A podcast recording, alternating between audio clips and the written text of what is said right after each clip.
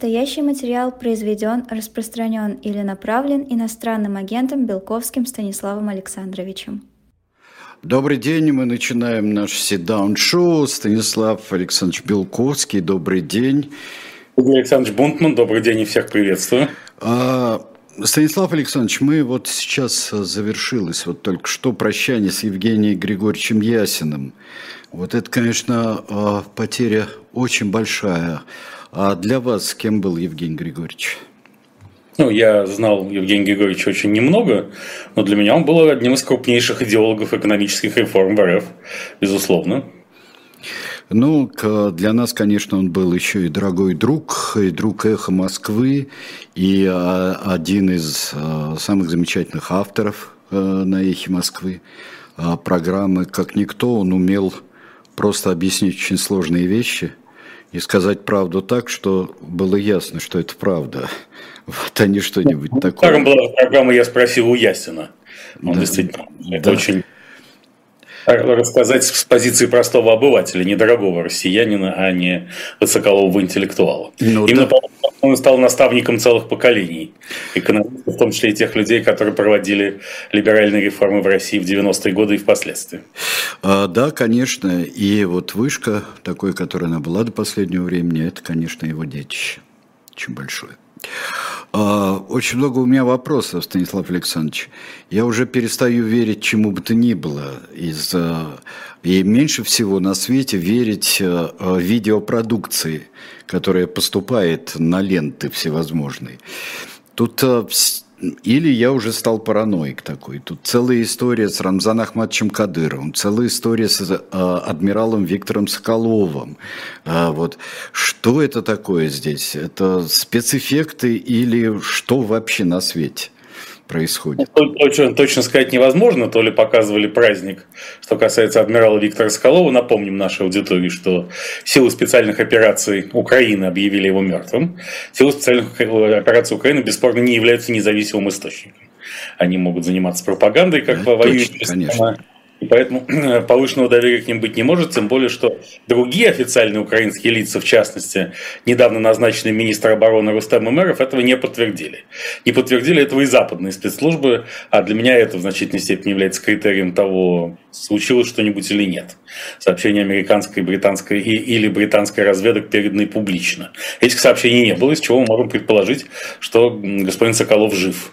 Хотя видео в этом не убеждают как раз. Они не опровергают этого, но не убеждают, поскольку, возможно, его показали на некоем празднике, который в награждении футболистов э, клуба Черноморского флота «Черноморец», который был уже давно. По другой версии, э, награждение устроили специально по второму кругу, чтобы показать живого адмирала Степанова. Впрочем, непонятно, зачем для этого устраивать такую церемонию. Видимо, высокопоставленным военным настолько противопоказаны простые формы публичности, включая интервью, э, комментарии для медиа, что лучше целое, целое шоу устроить, только бы не давать э, военачальнику говорить своими словами. Мы даже помним, что когда была инаугурация, не побоюсь этого слова, Сергея Владимировича Суровикина э, в качестве командующего спецоперации Z, когда его объявили генералом Армагеддоном, к сожалению или к счастью, ненадолго, э, этот переходящий титул он быстро утратил, то он тоже читал суфлера свое инаугурационное обращение, так медленно, с чувством, с расстановкой. То есть было сказано, что допустить малейшие колебания, отклонения от текста невозможно. Э, в таких ситуациях. Что касается Рамзана Ахматовича, тоже не все понятно. Вот, ну, мы знаем, что только что он встретился в Кремле, был принят Владимиром Владимировичем Путиным. А, сначала он хвастался успехами на фронтах и тем, что чеченские бойцы уже владели некоторым количеством танков «Абрамс», хотя, мне кажется, этих танков в таком количестве в Украине нет, но это стандартная форма мировосприятия и трансляции Рамзана Ахматовича и людей с, с похожим миросозерцанием и самооценкой. Э, при этом он допустил такую фразу на грани антисемитского фола. Он сказал, что нам никакие Абрамсы не страшны. Что ну, он, как, ну как, а, как читает, так и произносит. Ну, я не знаю. Вот. Он на что-то, на что-то намекал.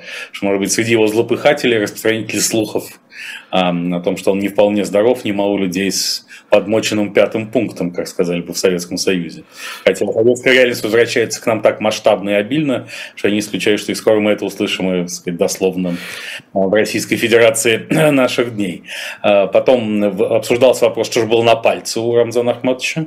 Выяснилось, что это электронные четки, а вовсе не то, о чем все подумали. Электронные четки, а что это такое? Он ведется подсчет молитв, как только в очередной раз Рамзан Ахмад читает молитву, щетки насчитывают э, очередное прочтение. И так, когда будет 100 тысяч, он расскажет, кажется так. Ну, какие-то тогда это самое э, наше недружественное изобретение ай-четки, да, получается, да? Э, да, э, и все очень четко, в общем, Рамзан Ахматович Кадыров, как он сам и сказал, говоря о ситуации в Чеченской Республике. При этом Владимир Владимирович Путин, в свою очередь, отметил, что общался с военачальниками регулярных войск, и те очень хвалили чеченских бойцов и говорили, что надежнее не бывает. Эта версия вызывает некоторые сомнения, потому что из регулярных войск постоянно поступают утечки о недостатке взаимопонимания между этими войсками и, собственно, полком Ахмат, э, который часто гиперболизирует свое участие в боевых действиях и не случайно снискал ну, репутацию. Попробуй это в лицо скажи. Вот это называется. Попробуй то вот свои сомнения вырази в лицо. Адам, а, Адам Кадыров, 15-летний э, сын Рамзана Ахматовича в Инстаграме, э, опубликовал собственное фото с, с подписью «Можете говорить про меня все, что угодно». Я сейчас недословно цитирую, а по смыслу. «Когда вы со мной встретитесь, все равно будете мило улыбаться». Да, это и фото... махать... Да. Там оно будет это опубликована вся история в э, телеграм-канале Белковский, на всякий случай, отмечу, если кто хочет, может ее, кто хочет, может ее посмотреть. И там, правда, многие комментаторы не, не согласились с Адамом Рамзановичем, мы сказали, что нет, как раз если встретимся, то, может быть, будем не улыбаться, а что-то другое, особенно если рядом не будет охраны его отца. А, ну вот, вот здесь масса таких условий, а, а, при которых может быть что-то другое, там не будет охраны, не будет здесь того всего, если я не буду при этом связан или прикован наручниками. Ну, в общем, ясно, что никакого предмета встречи между господами Путиным и Кадыровым, кроме эм, создания антологического доказательства бытия Кадырова, ну, то есть того, что он существует, да, не было, что он жив, скорее жив, чем мертв. И то, что Владимиру Владимировичу Путину пришлось в этом участвовать лично, конечно, говорит о, о высоком градусе напряжения вокруг самой информации, о том, что же происходит с Рамзаном Ахматовичем, находится ли он в ЦКБ на гемодиализе, как многие говорят, или что-то еще. Вот Ксения Анатольевна Собчак сообщала, что он ей звонил, видимо, по видеосвязи. И, и орешки а, все грызет. Орешки кешью, который вообще не очень полезен для здоровья, но для пациентов с почечной недостаточностью вдвойне вредны. Э, хорошо еще, что их не ели на встрече с Путиным. Потому что там ничего не обсуждалось, там просто Путин и Кадыров констатировали, что в республике, в Чеченской республике все хорошо. Потом Рамзан Ахмадович сказал, что есть некоторые технические проблемы, с которыми надо обращаться только к вам, Владимир Владимирович. Обычно это означает очередную, очередную просьбу о больших финансовых вливаниях в разного рода истории и проекты. На этом трансляция закончилась. Э, пытливые корреспонденты обратили внимание, что ролик с Путиным и Кадыровым вышел в эфир беспрецедентно быстро быстро, а что на часах у Владимира Владимировича 12.50. Ролик появился в эфире в 13.11. Никогда так быстро кремлевское видео не появляется, поскольку оно проходит двойную цензуру. Пресс-служба президента и ФСО, Федеральной службы охраны.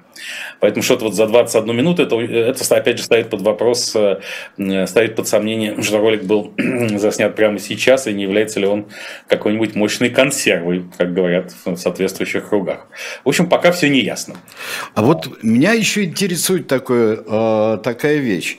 А почему, если однозначно можно доказать а, там, бытие Кадырова Рамзана Ахматовича, а, бытие адмирала а, Соколова можно доказать. Зачем говорить, что а мы справок не даем, у нас вот вас много, я один, как говорит Дмитрий Сергеевич Песков, вот у меня ушел на 15 минут, ну и так далее. Все как на ларьках вообще да. вывески у него. Почему нельзя сказать? У нас нет сведений, обращайтесь в Министерство обороны. Он адмирал, три звездочки адмирал с э, лета этого года. Это просто связано с тем, что, знаете, это, я, я думаю, что скоро Дмитрий Сергеевич Песков э, будет выступать э, в духе выпившего лектора из фильма «Карнавальная ночь». Помните, есть ли жизнь на Марсе, нет ли жизни на Марсе? Нам, да. Алку не сидела. Да, да.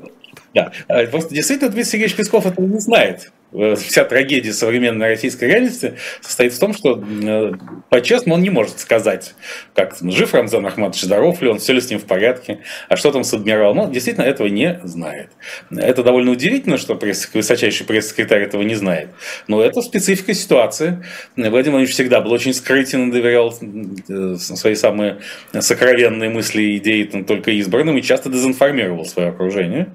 Причем дезинформировал в присущей манере не в виде прямого утверждения, а в виде, э, которое можно было бы опровергнуть, а в формате какого-нибудь вопроса. Например, а что правда, что Рамзан Ахматович Кадыров полностью здоров или наоборот? Да? А ты можешь трактовать это как угодно.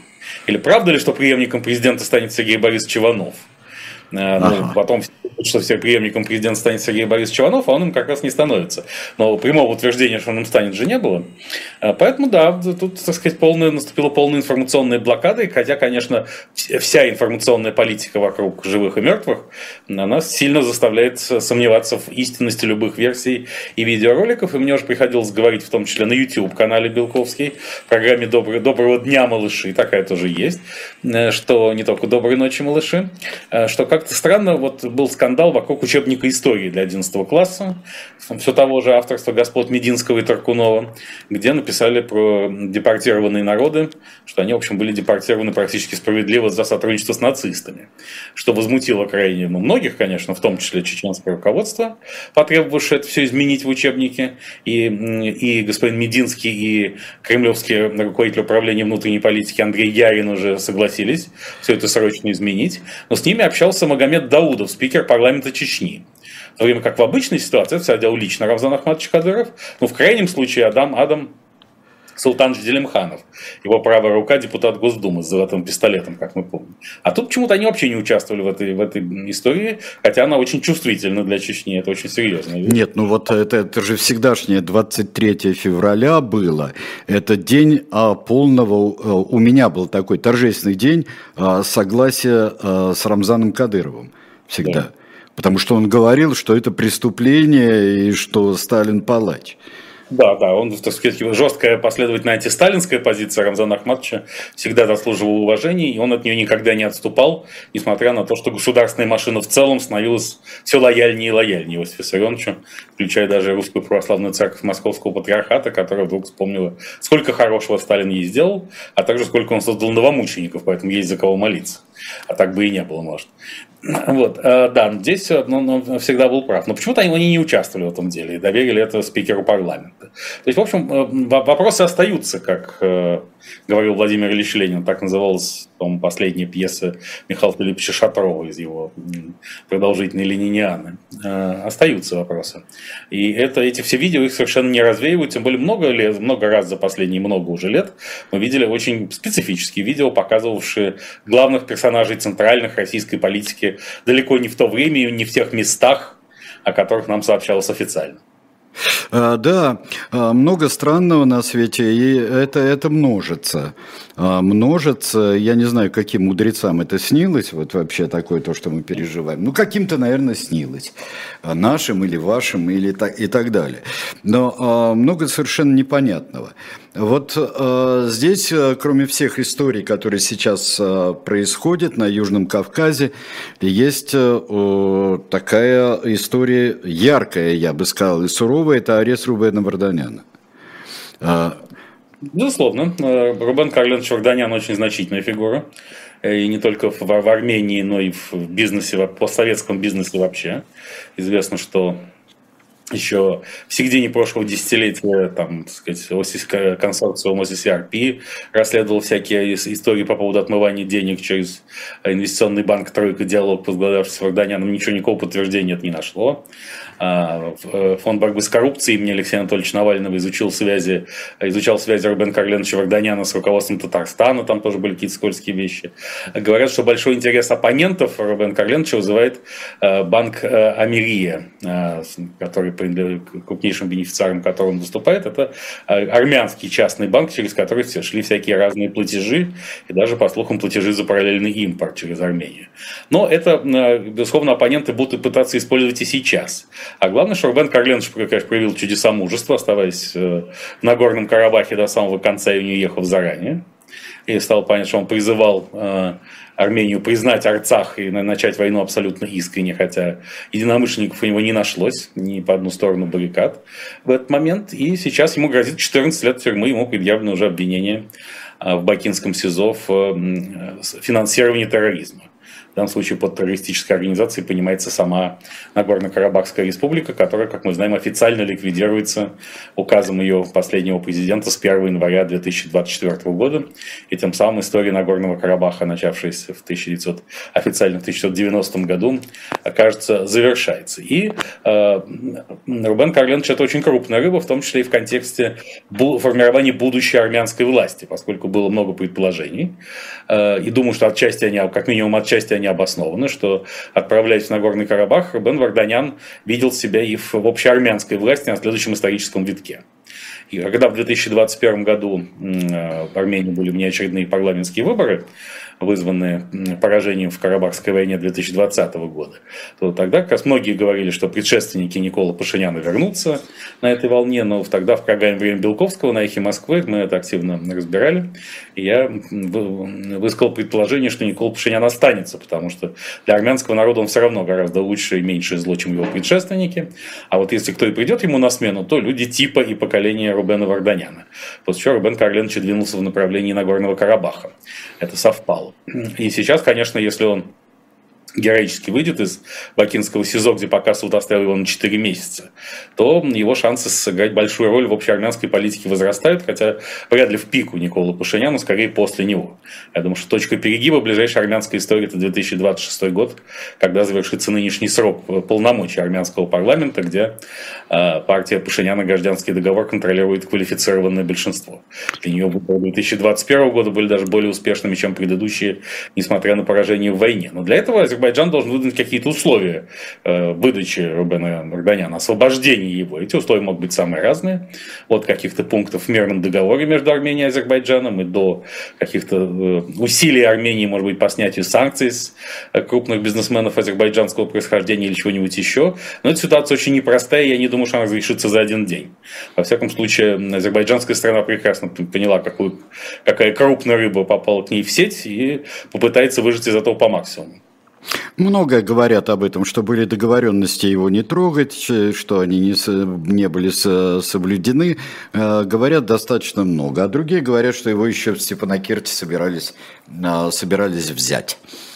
А вот еще прямо не, не дожидаясь его похода. Ну, азербайджанская сторона всегда говорила, что он должен с момента, когда он прибыл в Нагорный Карабах в качестве государственного министра, то есть премьер-министра самопровозглашенной республики, э, и вот э, азербайджанская сторона требовала его покинуть Нагорный Карабах, потому что его пребывание на между, по э, версии Баку на международно признанной территории Азербайджана является незаконным. В общем, было ясно, что просто так это не закончится.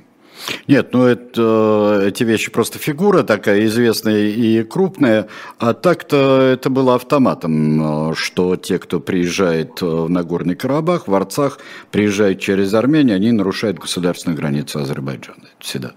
Это всегда так было. Но здесь из этого произошла целая очень большая э, история. И вот э, теперь... Конечно, потому что Рубен Карленович, помимо своих больших достижений в российском бизнесе, он был э, крупным меценатом и в РФ, и в Армении. Он создал известную школу в Дилижане, которая прогремела далеко за пределами Армении. Поэтому, конечно, когда что-то происходит с такой масштабной фигурой, это всегда вызывает тектонические потрясения. Но если тоже будут найдены некие условия его освобождения, то значит, что у Армении действительно появляется новая крупная политическая фигура для следующего этапа. Здесь спрашивают, неужели до, до, до, 26, э, до 26 года э, в Армении будет сохраняться нынешнее, э, нынешнее правление и ничего не произойдет за это время? Такого ну, тектонически важного, я бы сказал. Никто не знает, естественно, что будет происходить. А, я говорю, опять же, не, может быть, Никол Павлович Пашинян устанет и уйдет сам. Но пока я не вижу прямых предпосылок к его свержению и смещению. Потому что, как мне представляется, большинство армянского народа прекрасно понимает, что произошло. Что война была проиграна по вине предшественников Никола Пашиняна которые как сделали ставку на неизменный на протяжении десятилетий статус-кво и безусловные гарантии безопасности страны Российской Федерации. Никакие компромиссные сценарии не обсуждались. Э, хотя когда-то были благоприятные времена для того, чтобы для их имплементации, когда Азербайджан не чувствовал себя в силе решить э, вопросы военным путем.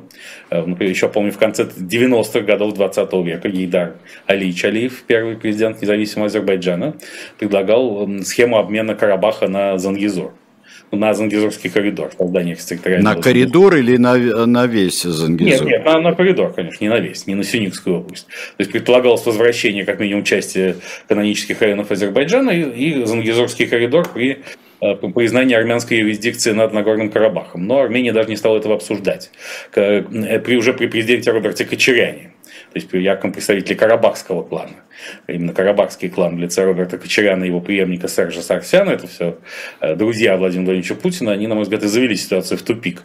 А при этом к войне они совершенно не готовились, поэтому в час X осенью 2020-го Азербайджан в военном плане оказался на голову выше. Всего 44 дня заняла война э, которая ясно выявила неспособность Армении военно защитить себя с помощью вооруженных сил. И как раз компромиссу тяготел первый президент независимой Армении Левон Петросян, который все такие сценарии был готов обсуждать. Но Карабахский клан его сместил благополучно. Он ушел добровольно-принудительно с своего поста, и после этого уже никакие альтер-сценарии не рассматривались. Это говорит о том, что нечто подобное ждет и другие замороженные конфликты. Если их участники думают, что можно бесконечно поддерживать статус-кво, то это не так. Это касается и Приднестровья, находящегося на постсоветском пространстве. Это касается и более удаленных от нас случаев типа Кипра, Кипра, потому что ясно, что если Турция... То есть с Приднестровьем может случиться то же самое, что с Нагорным Карабахом в любой момент. Тем более, что здесь в качестве активного военного игрока может выступать Украина, которая теперь почувствовала свою силу. Если уже украинские войска участвуют в боевых действиях, и спецслужбы участвуют в боевых действиях в Судане, как нам сообщают, да, помогая суданским властям значит, бороться с мятежниками, то чтобы им не, не поучаствовать в Приднестровской истории, это обсуждалось еще э, даже весной летом прошлого года, Потом все ушло в тину, но неизвестно, когда это может всплыть. Э, и опять же, думать о том, особенно в ситуации, когда э, большинство жителей Приднестровья на сегодняшний день имеют уже даже не молдавские, а румынские паспорта, это качественно меняет всю, всю историю по сравнению с 90-ми годами, например, и подходы к ней. А на Кипре или Реджеп Таип Эрдоган, президент Турции, который, кстати, только что встречался с, с Эльгамом Алиевым, президентом Азербайджана, на Хичеване, это было очень красноречиво, еще раз напоминало о том, что тема коридора между Азербайджаном и Нахичеванием не снята с повестки дня. Вопрос, как она будет обсуждаться. Тот же Эрдоган в Нахичеване заявил, что, возможно, коридор пойдет через Иран. И это снимет с повестки дня вопрос о, э, о, коридоре через суверенную территорию Армении. Впрочем, посмотрим, как оно будет на самом деле. Но Эрдоган, ясно, или предложит Евросоюзу определиться с членством Турции в этом объединении, которого, на мой взгляд, не будет. А если Евросоюз, опять же, не откажет турецкому лидеру в очередной раз. Эрдоган все время подчеркивает, что Турция 50 лет сидит в предбаннике Евросоюза, ничего не происходит, поэтому у Анкары нет избыточных оснований Единой Европе доверять. Если откажут, тогда Эрдоган будет наставить, безусловно, на признании э, Турецкой Республики Северного Кипра уже в качестве полноценного государства, и Турецкая Республика Северного Кипра, вероятно, может в рамках некого компромиссного, опять же, сценария пожертвовать частью ныне де-факто подконтрольных территорий первую очередь. А в обмен не... на что? В обмен на членство в ЕС или на... В обмен на признание. На признание просто, да. да. Отдать нам может два куска, по сути. Это э, крупнейший некогда а, Европе... курорт Восточного Средиземноморья Фомагуста, где находится, в частности, замок Отелло. Это, видно, исторический объект. Mm-hmm. Я был около замка, поскольку можно легально въезжать на территорию Турецкой Республики Северного Кипра, не нарушая законов Евросоюза и, собственно, Республики Кипр. И он находится в полном запустении, как и Фомагуста в целом из чего я делал вывод, что Фомагуста готовится к передаче турецкой стороной, и, ну, потому что ничего не вкладывается, не инвестируется уже много лет в, в ее инфраструктуру, при том, что и природные, и исторические памятники Фомагуста э, великолепны. Это лучшее место на Кипре.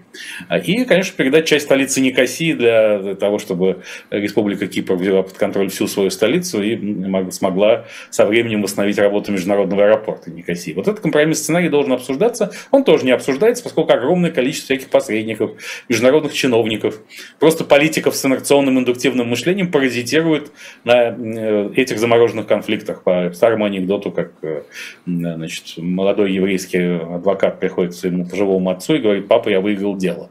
На что пожилой отец говорит, ты полный идиот, мы на этом деле зарабатывали 50 лет, и еще вы 50 лет зарабатываем. Да, вот, но так складывается жизнь, что эта лавочка закрывается. Театр закрывается, нас всех тошнит, как сказал классик. Что если сейчас не иметь сценария э, урегулирования, своего сценария урегулирования замороженного конфликта, тебе будет навязан чужой, как это и случилось в Нагорном Карабахе. Вообще мы, мы вошли в такую суровую эпоху, я уж не знаю, какого цвета передела, э, черного или серо-бурмалинового, но такого вот передела. То есть сбываются, э, в общем-то, э, принципиально, я бы не сказал, что цель достигнута, но э, такие ялтинские мечтания Владимира Владимировича Путина. Ну, э, ялтинские мечтания Владимира Путина, кстати, отражены в э, новейшей программной статье Владислава Юрьевича Суркова, бывшего кремлевского куратора внутренней вот политики. Да, проанализируйте, пожалуйста, да, о, глобальном, да. о, глобальном, о глобальном севере. Это довольно интересный текст. Чем вообще интересны статьи Владислава Юрьевича? Тем, что в них он своими словами пытается изложить сокровенные мысли патрона, то есть Владимира Владимировича. Во многом это пишется для того, чтобы Владимир Владимирович обратил внимание на это и вспомнил о том, что таких умных соратников, как Владислав Юрьевич, у него немного. И, как говорил, так сказать, Бобчинский, да, так сказать, или Добчинский, Добчинский. А если и государю, да, так сказать, да, да, да, да что, вот, э, это, правда, ему пока не помогало, но сами статьи действительно отражали во многом э, нечто потаенное путинское. Например, вот «Одиночество полукровки» была такая программная статья, э, где излагалась любимая путинская мысль о том, что только в одиночестве можно обеспечить полную безопасность. Она очень красивая и насказательно излагалась, но так. Дескать, нет больших соратников в России в мире, она обречена на одиночество. Это Путин сказал бы это о себе и о Российской Федерации, которую он во многом с некоторых пор отождествляет. Э, с собой. Э, потом была статья о том, что в России э, необходимо расширение, это закон расширения России, типа физический закон. Это как раз писалось под спецоперацию Z. А сейчас Владислав Юрьевич говорит о том, что Россия это один из столпов глобального севера, наряду с США и Евросоюзом, что у нас общие корни. В первую очередь это Илиада и Евангелие. А и... Это... Как это Илиада? Ну, Гомер и, и Евангелие, наши общие корни. Да, mm-hmm. Гомер, Мильтон и Паниковский. Ну да, это. Да, да. Безусловно, да. Вот. И поэтому пройдут годы, и, может быть, не в нашу смену, пишет Владислав Юрьевич, но вот будет сформирован глобальный север из трех равноправных игроков – США, Евросоюза и РФ. А, вот мы глобальный север, оказывается. Мы не юг глобальный. В статье ни разу не упоминается ни Китай, ни Индия, ни БРИКС, не, не Африка с Афро-Российской империей. Поэтому, если предполагать, что это тоже попытка изложения сокровенных мыслей Владимира Владимировича, а именно этим ценен этот текст прежде всего, то это значит, что Владимир Владимирович все-таки собирается потом мириться с Западом на каких-то своих условиях. И тут мы вот можем э, другим глазом, одним глазом читая статью Саркова, другим посмотреть дебаты республиканских кандидатов в президент США, которые вчера прошли в Калифорнии в библиотеке Рональда Рейгана, где республиканские кандидаты говорят почти то же самое. Особенно ярко и открыто это заявляет 38-летний бизнесмен Вивик Рамасвами. Э, Рамасвами, вы знаете, ну, да. Мама мыла раму. Да, и а, с ними, да. Это, это, это следующее. Раму с вами, да, и да, и с ними. С ними, да. Вот, так, э, о том, что нужно подружиться, помириться с Россией обратно, потому, потому что самая, самая большая опасность для Америки это Китай, и надо вырвать э, РФ из объятий Китая. Суков это и говорит, давайте мы вырвемся из объятий Китая и станем вместе с вами глобальным севером, но в подтексте надо учесть какие-то наши интересы, то есть э, отдать нам часть Украины, снять санкции, чего-нибудь еще, и тогда мы, так сказать, мы становимся полностью севером, мы никакой не юг, не восток, это все игры для отвода глаз дает понять Сурков, и тем самым через него это как бы должен давать понять и Путин. Что, дескать, конечно, я с, с Китаем дружить, дружу только для того, чтобы вас напугать. Чтобы я больше не дружил с Китаем, вы пошли мне на уступки. Да, говорят республиканские кандидаты в президент США, мы все это прекрасно понимаем. И поэтому как же Владимир Владимирович тут не рассчитывать на то, что в январе 2025 года, когда уже вступит в силу в должность новый президент, если он будет республиканец, то весь сценарий с глобальным севером-то начнет полностью реализовываться, и все все забудут те роковые времена, когда США снабжали оружием Украину. Значит, не... это двойное послание, а, я прошу прощения. Да. Послание Путину вот, и послание американцам. Ну, это изложение, изложение некого ментального послания, э, телепатического послания Владимира Путина. Но все последнее, все последнее время у меня такое ощущение, что если Владимир Владимирович Путин читает вот эти э, цветистые статьи э, Суркова, э, то думает э, примерно теми же словами, которые он ответил на облитие его пиджака красным вином. Вот кем-то, ну, по-моему, Башметом. Виртуоз. Того, да. Там, если кто-нибудь кладет ему это на стол. Э, да. Что пока, несмотря на статьи, Владиславу Юрьевичу не удалось вернуться в обойму. Да, может быть, и благодаря статьям, потому что зачем ему такой виртуоз да, пера? Э, Владислав Юрьевич пострадал из-за того, что он был слишком амбициозен. Он слишком явно открыто претендовал на роль верховного демиурга российской внутренней политики, что в путинской системе делать нельзя. В путинской системе надо прикидываться ветошью и не отсвечивать, как говорился известный юмор советской юморески э, конца 80-х. И когда, да, если ты действительно могуществен, ты всегда будешь утверждать ровно обратное. Что никого Путина в глаза не видел, э, сказать, ничего, сидим примус, подчиняем. Да, да. Вопрос. А вот так э, Вячеслав Юрьевич долгие годы вел пиар-компанию с помощью своих соратников многочисленных и клевретов, не побоюсь этого слова, о том, какой он великий. Ну, это не, так не принято, это противоречит этике путинской системы, в которой великий может быть только один человек. Ну да. А все, остальные, на подхвате, каким бы ни было их э, фактическое влияние. Да, некрасиво вышло, конечно. Вот.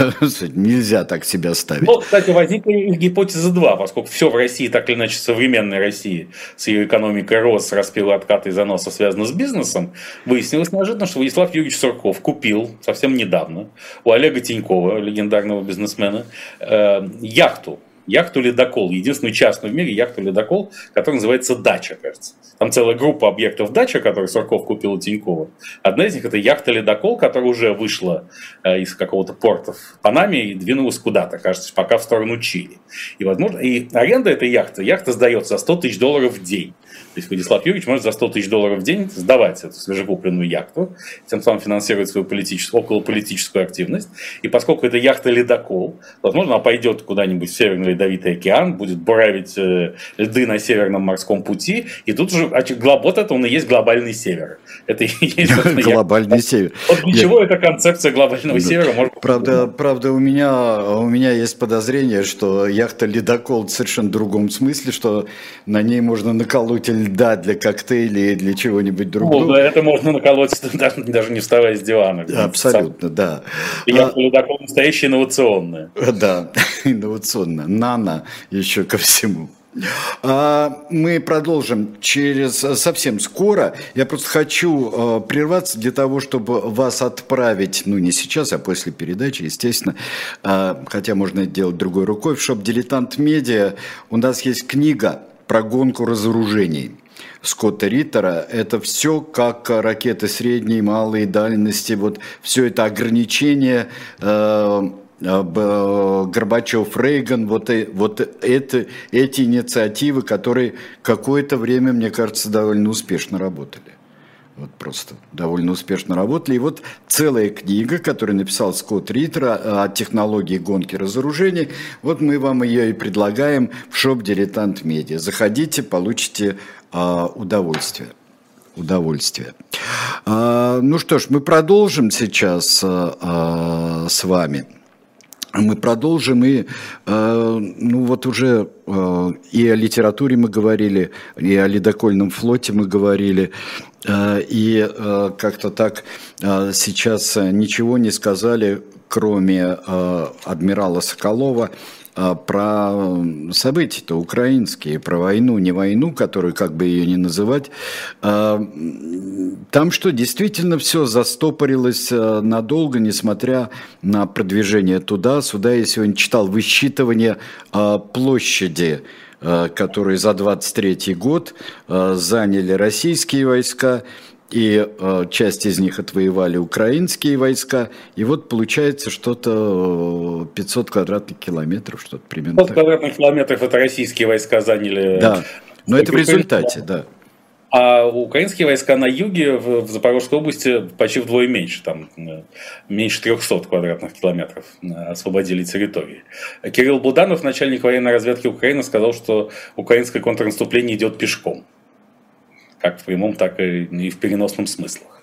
Э, западные СМИ переполнены всякими публикациями о том, что наступление буксует, и до начала зимних, э, до начала распутицы ничего драматического сделать не удастся. Хотя вроде Владимир Зеленский на недавней встрече с Джозефом Байденом э, на полях Генассамблеи он сказал, что, возможно, Украина освободит город Такмак. Но это важно, это важная вещь, это очень это важная очень, точка. Это очень важный объект, но неизвестно, получится ли это. Да, ясно, удары по Черноморскому флоту и его объектам, вот мы знаем, что был уничтожен на стапелях в Севастополе корабль «Минск», э, сильно повреждена подводная лодка «Ростов-на-Дону», причем погибло, видимо, э, немало э, личного состава, поскольку даже в интернете объявлен сбор, чего нельзя скрыть угу. тем семьям погибших. Вот, э, соответственно, удар по штабу Черноморского флота был тоже достаточно болезненным, не менее болезненными ответные РФ-удары по Одессе, в частности, где была де-факто, де-факто уничтожена была инфраструктура Одесского порта, в том числе зернохранилище, и гостиница Одесса, в которой, хотя не функционировала как гостиница с начала боевых действий, но там, судя по всему, находились установки ПВО. Украинская в этом смысле Одесса, она прямо в порту, я прекрасно помню. Э, она была видна с с лестницей со всех с Потемкинской, из, из многих точек. А города Одессы. Вот, вот это, да, понятно, да. Поэтому э, война принимает затяжной позиционный характер. Вот, и здесь возникает много вопросов о том, как оно должно продолжаться дальше. С точки зрения Владимира Путина это, это и есть хорошо что тем более у него всегда есть больше, вот, когда в Украине буксует несколько мобилизация, дополнительно такой мобилизационной активности, как в прошлом году, нет и близко. А, очень многие украинцы покинули страну легальными или нелегальными путями, в связи с чем Владимир Зеленский поменял всех военкомов, ветеранов боевых действий, но, естественно, это не может качественно изменить ситуацию, поскольку дело не, не только и не столько в коррумпированности военкомов, с тем, а с тем, что в том, что усталость от войны касается не только внешних партнеров Украины, но и значительную часть украинского народа. А, частичная могилизация, хотя не будет продолжаться так ярко, как в сентябре прошлого года, но ее никто не отменял, и ползучим образом она идет. И Путин уверен, что тысячи, полторы тысячи человек заключают контракты с вооруженными силами ежедневно. Каждый день, да. да в телеграм-канале Белковский можете найти рекламный плакат спецоперации Z на лавке мясные изделия. Настоящие мясные изделия. Такое Это сознательное вредительство, Станислав Александрович. Ну, может быть, это просто... Не с вашей стороны, а вот со стороны тех, кто это сделал. Да. А, поэтому, в общем, э, Путин рассчитывает, что нынешний статус-кво ему удастся сдержать надолго и тем самым побудить западных партнеров к переговорам, поскольку все равно в его понимании все решается в Соединенных Штатах, от украинских властей элит не так много зависит. И если США решат, что они утомлены, то все будет по-другому. А, собственно, пока что мы видим, что действительно республиканская часть элиты утомлена. И Кевин Маккарти, спикер Палаты представителей, все время вставляет палки в колеса. То он не допустил выступления Владимира Зеленского в Конгрессе США, в отличие от ситуации прошлого года то э, там, требовал не включать во временный бюджет по помощи Украине, которая сначала должна была быть 24 миллиарда, а сейчас пока временно съежена до, съежилась до 6 миллиардов долларов. Хотя позиция Джозефа Байдена остается неизменным, но не все так просто, как понимаете, год назад-то после того, как э, Украина взяла под контроль Изюм и Херсон, как были на успехи в наступлении в Харьковской и Херсонской областях, то казалось, что так по инерции пойдет и дальше. Но так по инерции дальше не пошло. А Владимир Владимирович Путин страшно рад, при этом что не мешает ему или благодаря чему он резко увеличивает военный бюджет. Вот здесь вот а, очень много рассуждений по этому поводу всевозможных.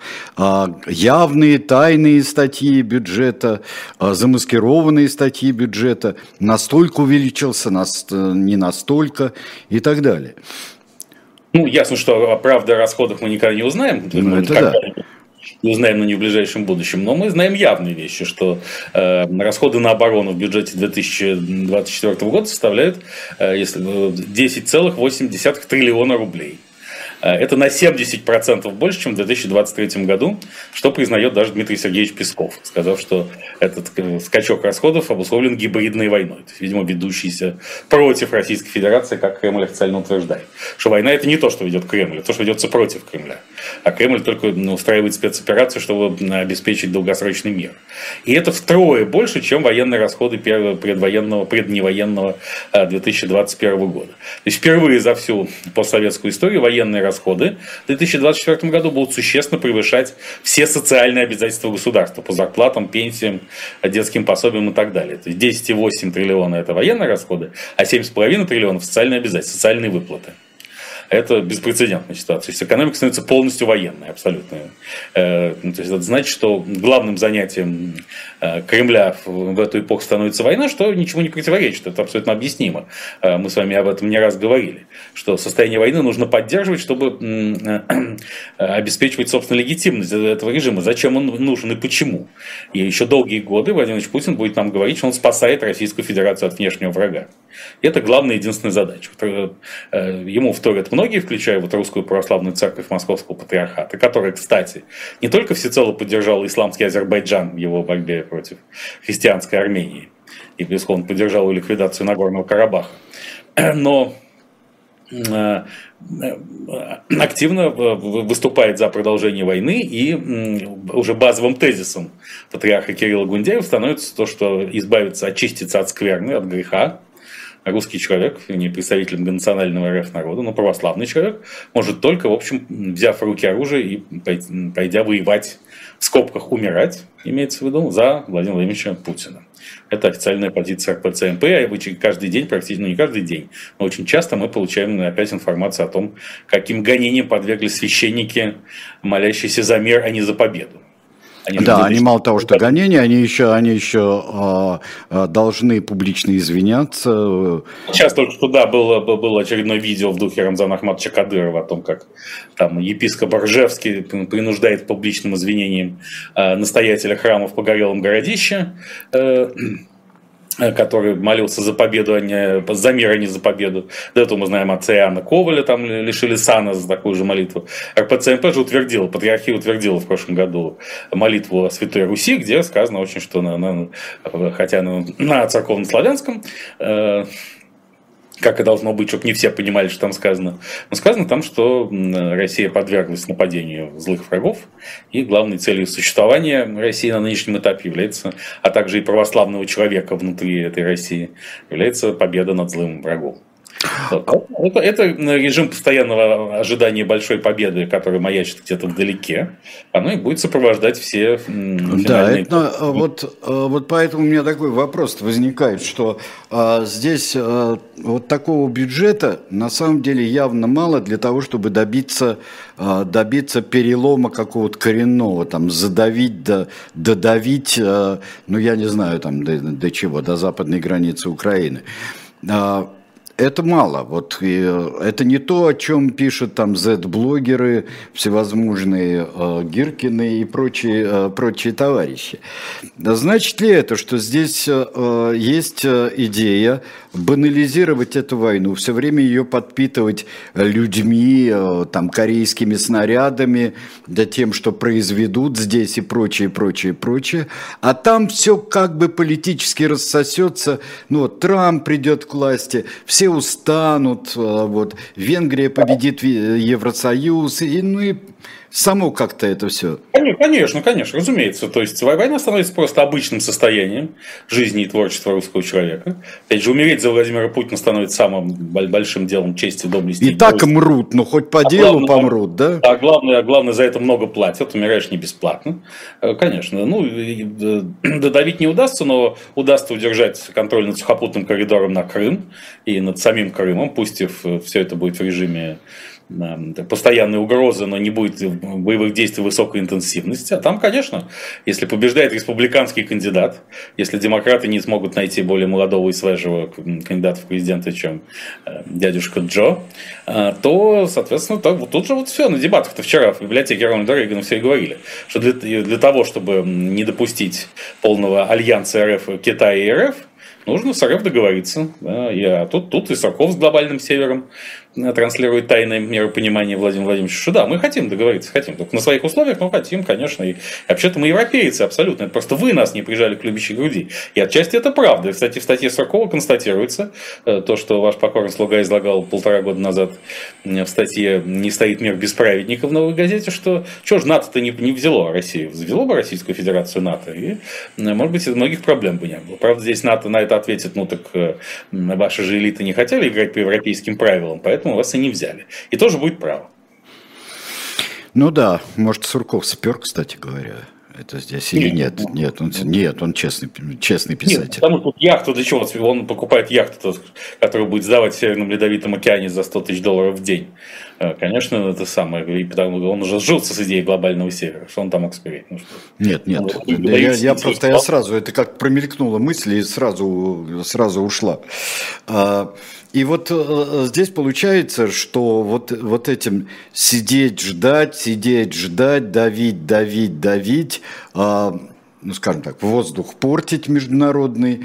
И а, вот здесь и Украина как-то сама, вот всем надоест, и Украина будет такой вот, а, мало того, что перестанет быть героичной, а ее еще все бросят.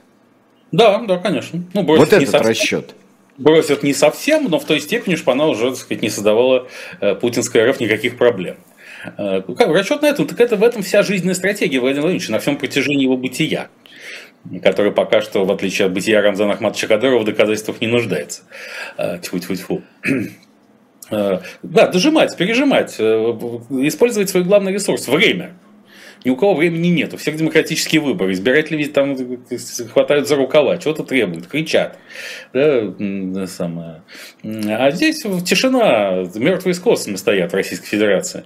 Э, поскольку мертвый с косой, видимо, будет символом Российской Федерации на, на следующем этапе. Я всегда например, вспоминаю Сергея Александровича Маркова как одного из ключевых э, пропагандистов не только спецоперации Z, но и э, триумфальной победы, триумф Азербайджанов над Арменией в истории с Нагорным Карабахом в многолетней истории, многовековой, может быть, даже. Хорошо бы сыграл покойный Савелий Крамеров, конечно. Да, да, ну вот, да, да, да, да. прекрасно бы сыграл Сергей Александрович. Да. Определенно, да. да. да. Сходство, да. Э, вот, поэтому, конечно, и тут, так сказать, все во всех все умрут, а я останусь. Это общий, так сказать, слоган внутренний Владимира Владимировича, он намерен этой логике исследовать. Да, что действительно все, ждать-то осталось всего ничего, меньше до полутора лет до э, прихода республиканского кандидата, с которым уже готов договариваться сегодня. Только старик Байден с демократами мешает. Ну да, ну старик тоже, время тоже против него, у старика Байдена. А вот, а что может помешать этому гениальному э, плану э, сидения на печи? Ну, план сидения на печи не может помешать ничего, кроме черных лебедей а которые мы точно описать и предсказать не можем. Мы можем только констатировать, что вполне возможно они э, прилетят. Ясно, что деградация всей этой системы будет последовательной весьма. Да, ну, сказать. Вот Росавиация на этой неделе выпустила э, грозное предупреждение о том, что так сказать, надо хорошо контролировать самолеты, чтобы они не сажались в кукурузные поля, и э, правильно изучать расход топлива. Но Росавиация может выпускать любые инструкции. Лучше бы она выпустила инструкцию о том, что надо прекратить спецоперацию Z и отвести войска хотя бы на линии соприкосновения 23 э, февраля 2022 года, потому что в условиях санкций ничего не сможете сделать без иностранных запчастей, авионики, э, навигационных программ, э, а также вы не сможете поломать систему воровства топлива, которая сложилась за долгие десятилетия. И ясно, что этого Арбаса, севшего, который летел в Омск и сел в поле, в чистом поле, ему не хватило топлива, потому что часть топлива принято как-то сливать до начала полета. И потом, если в полете возникают э, форс-мажорные обстоятельства, вдруг выясняется, что топлива-то и не хватает. Если они не возникают, его хватает. Ну, кто знает заранее, что там, что там есть, а чего нет. Да, то и поэтому эта вся система, она так или иначе будет деградировать. Но в э, представлении Владимира Владимировича Путина пусть она деградирует медленно, медленно и медленно. Для того, чтобы она деградировала медленно, ну, просто нужно уничтожить всех внутренних субъектов и все энергии, которые способствовали бы ее распаду. Поэтому, поэтому все законы о критике власти спецопераций из этого вооруженных сил будут ужесточаться, ужесточаться, ужесточаться.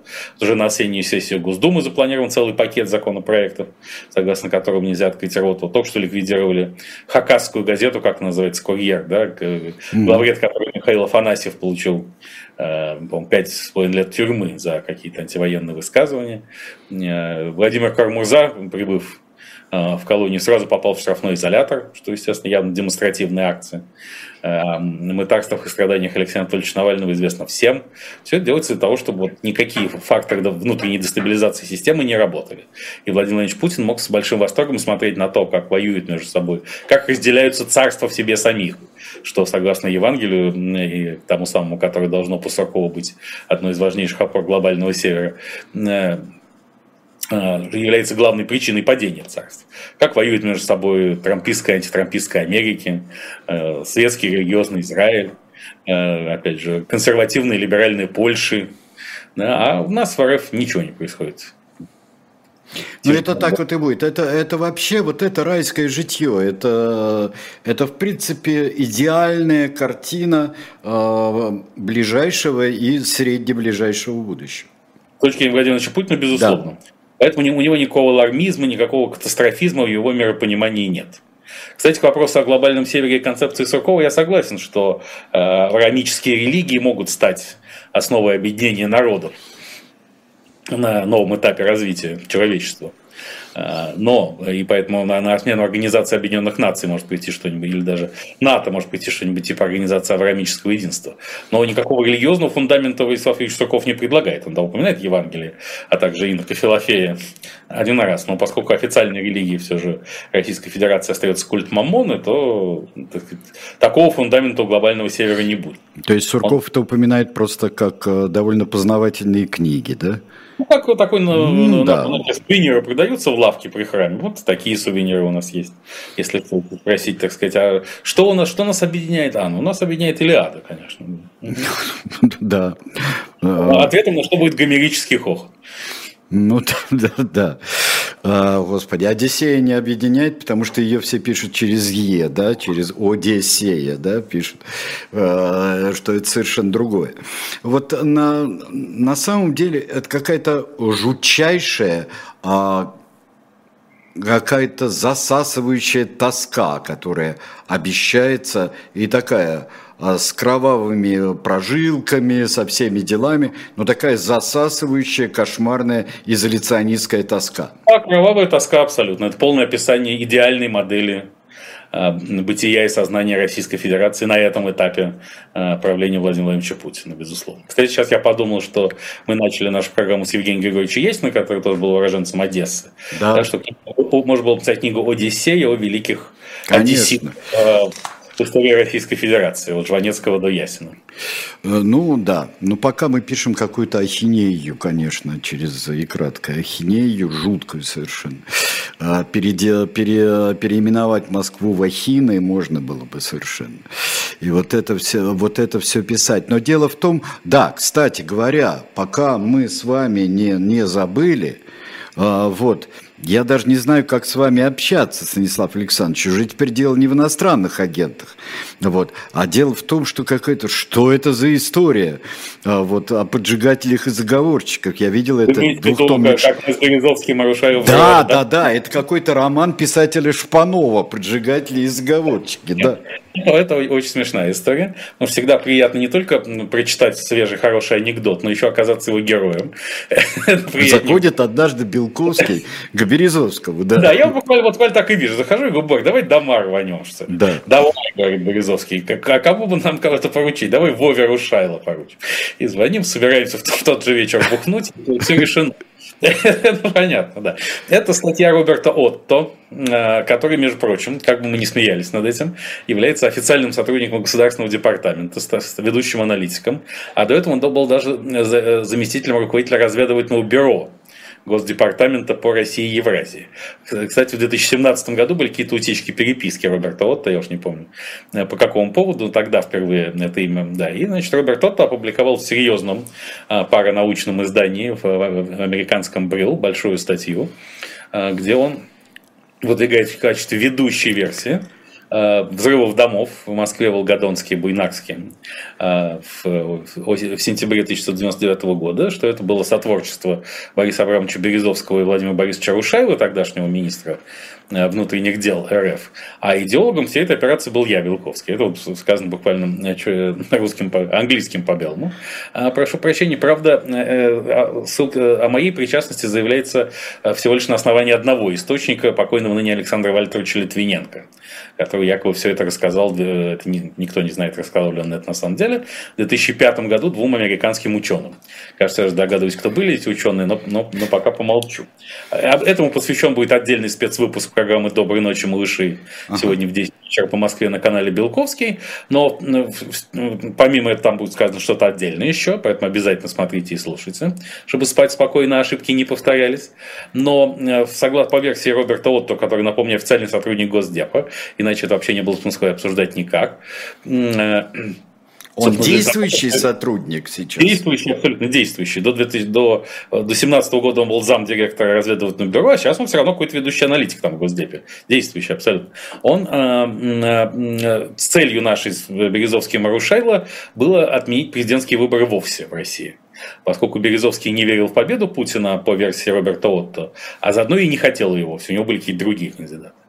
Э, я на это могу сказать, что, э, ну, помимо, так сказать, можем сначала посмеяться, потом продолжить говорить, или чтобы не тратить эфирное время посмеяться про себя, тем более про меня там речь как раз и идет. Но, э, да, но просто замечу, что действительно в начале всего и Березовский, и, возможно, семья Ельцина не верили в победу Путина на выборах, и сценарий переноса выборов обсуждался, но уже к середине октября 1999 года он не обсуждался. Есть в этом смысле Отто может быть спекулятивно прав, том смысле, что да, когда взрывались дома, еще было неизвестно, э, будет ли семья Ельцина проводить выборы или переносить их. Это действительно было совершенно непонятно. Но эти решения все Березовский не принимал. Он был на подхвате, не обсуждал так. И уж точно я совсем не был тем человеком, с которым кто-нибудь, например, Березовский, стал бы обсуждать э, э, взрывы домов. Я там занимался какой-то креативной активностью, но вовсе не связанной с вопросами безопасности и терроризма. Вот, и, эм, но совершенно и, ну, в чем там прикол? В том, что это сейчас фактически отмазывается Владимир Владимирович Путин и ФСБ от полностью от этой истории. Я думаю, что это и есть основной, основной посыл. Роберта Отто, опираясь на всевозможные показания прошлых лет довольно сомнительных свидетелей, большая часть которых мертвы, поэтому даже несмотря на то, что они при жизни были сомнительными, они не могут ни подтвердить, ни опровергнуть все сказано. И это заявляет официальное американское должностное лицо, то есть пиар-компания о том, что никакого отношения российские власти к взрывам домов не имели, а это было частным предприятием э, Березовского Рушаева при участии Белковского, ведется через сотрудников эм, американского государства глубинного. Нет ли здесь какого-то противоречия? Не надо ли обратить на это внимание, черт побери? Ужас. Какой-то какой сумасшедший дом, я бы сказал, Станислав Александрович. Ну, это, это, это прикольно. По-своему посмотрим, я сказать, я не думаю, что государственная машина США в целом заинтересуется этой версией. Но вот пиар-компания на лицо. Причем эта статья была опубликована 15 августа, то есть почти полтора месяца назад. И никто не обратил внимания. Случайно она всплыла благодаря американскому корреспонденту «Медузы» Кевину Ротруку. Вот сейчас мы, так сказать, э, детство, ротрочество, юность. Вот мы сейчас это поэтому сказать. Но мне было очень забавно. Я прочитал ее только сегодня утром, и когда вдруг неожиданно обнаружил там свою фамилию как идеолога взрывов, э, порадовался тем, что старика еще помнят. Это, это как э, э, здесь, а может это художественное произведение такое? И он взял просто... Пожары ноту ТАСС, прибежали санитары, зафиксировали нас. Может это художественное произведение и просто берет знакомые фамилии, как в свое время. Не удивляет, потому что я помню знаменитый доклад Кристофера Стила, который официально был признан документом, заслуживающим доверия Федерального бюро расследований США о том, о связях России с Трампом, с Дональдом Трампом, который потом, как выяснилось, э, написали два политика политтехнолога, да, кажется, из Саратова, живущий на Кипре.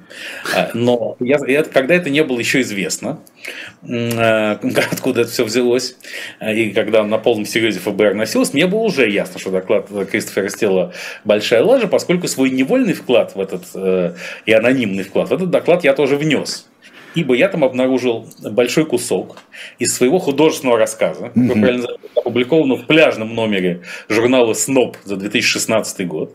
Этот рассказ назывался «Отмеди меня в Дюпон Circle». Э, сюжет его словах такой. Э, а, весь номер был посвящен каким-то страшным историям в отелях, типа господина Сан-Франциско. Mm-hmm. Вот вариации. И там рассказывалось в художественном рассказе, что как будто бы я встречаюсь с Михаилом Юрьевичем Лесиным за день до его гибели в Нью-Йорке. Да. Мы так. с ним идем из отеля Сейнт Реджес, откуда его выселили э, за неправильное поведение. Идете с узлами, с чемоданами, да? Нет, совсем. Я несу портфель. Да. Я несу крест, там как бы остановки Виа Долороза. Портфель. Там, в отеле Дюпон Circle, по версии рассказа, он встречается с Юрием Валентиновичем Ковальчуком, они что-то обсуждают. После чего Лесин говорит мне, Ковальчуки планируют переворот на Кубе, мы должны это вскрыть. И на следующий день Лесин находит мертвым. Так вот то, что э, Лесин встречался с Ковальчуком в Дюпон Circle, после чего и погиб, это написано в докладе Христа При том, что это, естественно, было чисто художественным вымыслом и никогда не претендовало на какую бы то ни было фактографическую и фактологическую достоверность. А, в общем, так что, Баку... и служба по всему миру, и портной из Панамы, безусловно, Джон Ле Каре бессмертен. О каких бы спецслужбах ни шла. Вы аккуратнее, Станислав Александрович, потому что а, вот придумал, а что бы там такое придумать? Придумаем ну, урановую руду, да, когда, что шпионы ищет. И потом его вызывали, э, Хичкока в свое время, вызывали, говорят, откуда вы это взяли? Так я взял просто, мне все равно, что свинец, что уран, что ну, что-нибудь. Вот. Так что вы аккуратно с художественными произведениями, пожалуйста. Я вот. стараюсь, поскольку поэт в России больше, чем поэт, как известно. Надо ну, очень... да, да. Вот. Так что, а, дорогие друзья, вот здесь мы как-то... Вот я думал, что меня поразят за сегодняшнее утро а, вот эта гибель двух товарищей от а, гнилой картошки, от паров гнилой картошки и засасывание в сток слив бассейна чьей-то руки. Но оказалось, есть вещи гораздо серьезнее. Вот. Сегодня мы их вскрыли. Всего всем доброго. До свидания. До свидания. До следующего четверга.